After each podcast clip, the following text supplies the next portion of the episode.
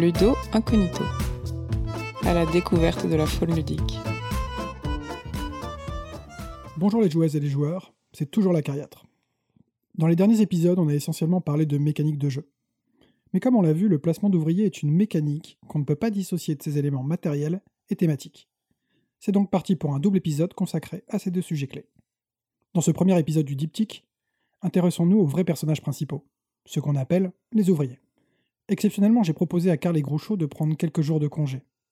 Ce que je vais évoquer ici risquerait, en effet, de froisser leur amour-propre.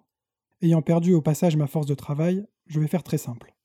Pas de jeu du mois, pas de lecture du mois, mais restez quand même. Pour rappel, le grand atout mécanique du placement d'ouvriers est d'incarner le potentiel d'action des joueuses par autant d'individus à son service. Bien plus parlant et lisible que des points d'action, par exemple. Qu'ils soient réellement des ouvriers, plutôt des paysans, des vikings, des membres d'une tribu préhistorique, ou même des extraterrestres, qu'importe. Ce sont toujours les travailleurs envoyés à la tâche par les joueuses. Ces travailleurs sont donc le plus souvent représentés par des petits personnages en bois, communément appelés meeple. Pour tout savoir sur l'origine et les caractéristiques de ce meeple, je vous recommande l'épisode de l'émission Proxy Jeux Thermo Fromage qui lui a été consacré en avril 2018. Même si cher à nos cœurs, il faut bien reconnaître que le meeple est la forme la plus sommaire qui soit pour représenter un individu. Une tête, deux bras, deux jambes, point. La forme simpliste du meeple peut cependant parfois être agrémentée d'un accessoire un chapeau, dans The River par exemple, ou représenter un mage ou un monstre comme dans Ex Libris. Parfois, à l'inverse, le pion ouvrier est réduit à une forme plus simple encore. Dans Agricola, la référence des jeux d'ouvriers, les membres des familles paysannes sont de simples cylindres en bois. Alors même que moutons, bœufs et cochons ont droit à leur animipel bien plus représentatif. Scandale Dans quelques rares jeux, ce sont même des pions en carton, tokens en VO, qui peuvent être utilisés comme dans The Manhattan Project par exemple. Quelle que soit leur forme, les ouvriers ne sont jamais seuls. Le plus souvent, chaque joueur en possède toute une équipe à sa couleur. Tous ces pions ouvriers sont cependant identiques en tout point, ils sont interchangeables. C'est là le premier dur constat de la vie de pion ouvrier. L'ouvrier est représenté très sommairement, dans une forme standardisée. Il n'a aucune personnalité propre, pas d'identité, pas de nom, pas de sexe. Reprenons l'exemple d'Agricola. En cours de partie, les joueuses peuvent utiliser l'action naissance pour ajouter un nouveau pion ouvrier à leur potentiel d'action. On pourrait ici croire à la mise en place d'un début de narration. Mais dès le tour suivant, la joueuse serait bien incapable d'indiquer si c'est le père, la mère ou le nouveau-né qu'elle vient d'envoyer chercher du bois en ville.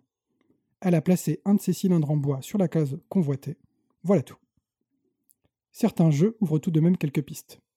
Je vous le rappelle, le placement d'ouvrier est un genre malléable, où chaque auteur peut ajouter ses propres idées créatrices. L'un des axes de variation et la possibilité de faire évoluer les ouvriers durant la partie. Deux rapides exemples. Dans Praetor, les ouvriers sont représentés par des dés. La valeur visible sur la face au sommet du dé indique en effet leur niveau de compétence, qui va évoluer durant la partie, jusqu'à d'ailleurs provoquer la mise en retraite de l'ouvrier. D'autres jeux utilisent aussi des dés ouvriers et permettent donc de distinguer et de faire évoluer un unique critère pour tous les ouvriers.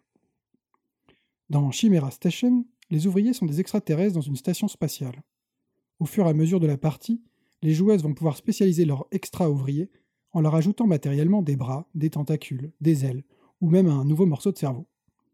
Là aussi, les ouvriers se distinguent donc au fur et à mesure de la partie, mais restent en réalité cantonnés à leur activité utilitariste. Travailler.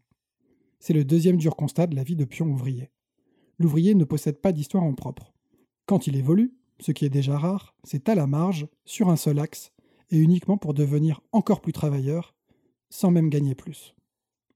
Jimmy Stegmeyer, l'auteur à l'origine du jeu Viticulture dont on parlait dans l'épisode précédent, s'est un jour étonné de l'obéissance aveugle des pions ouvriers. En creusant cette idée, il a créé le jeu de placement d'ouvriers qui s'appelle Euphoria, dans laquelle les ouvriers sont là aussi représentés par des dés. Dans Euphoria, la valeur du dé mesure l'indice de lucidité des ouvriers. Autrement dit, la compréhension par l'ouvrier du monde dans lequel il évolue, jusqu'à en discerner le mensonge et l'absurdité, et finir même par fuir la partie. Jamie Stegmeyer a voulu bien faire, et on tient là à ce qui ressemble plus à un libre arbitre de pion ouvrier. Mais si l'intention est louable, la réalité nous rattrape. Ce sont bien les mécaniques de jeu et les actions du joueur qui décident une fois encore du sort de l'ouvrier. Troisième dur constat de la vie de pion ouvrier. L'ouvrier ne décide de rien, n'est pas maître de sa destinée.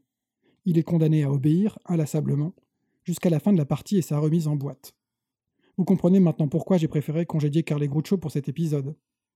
Le constat est rude. Comme j'ai déjà pu le dire, le placement d'ouvriers est devenu une des mécaniques phares du jeu de gestion à l'européenne, comme disent les Américains, ou à l'allemande, comme disent les Européens.